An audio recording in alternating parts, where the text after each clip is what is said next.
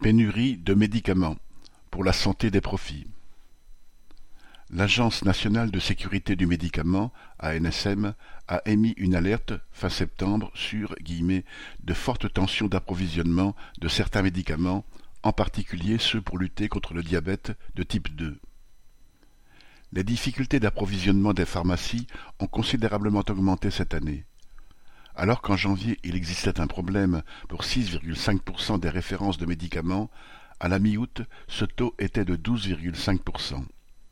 Pour certains de ces médicaments, il existe des produits de substitution, mais ce n'est pas le cas pour certains anticancéreux ou antidiabétiques par exemple, avec le risque que des malades ne puissent plus avoir accès à leur traitement en temps et en heure.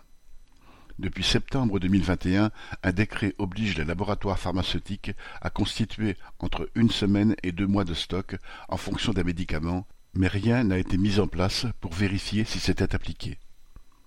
Pour expliquer cette pénurie, qui existe pourtant depuis des années et s'aggrave lentement, les industriels du secteur mettent en avant l'augmentation de la demande mondiale, notamment pour les médicaments contre le diabète de type 2, un diabète de mauvaise alimentation qui augmente régulièrement et dont la hausse n'a donc rien d'une catastrophe imprévisible.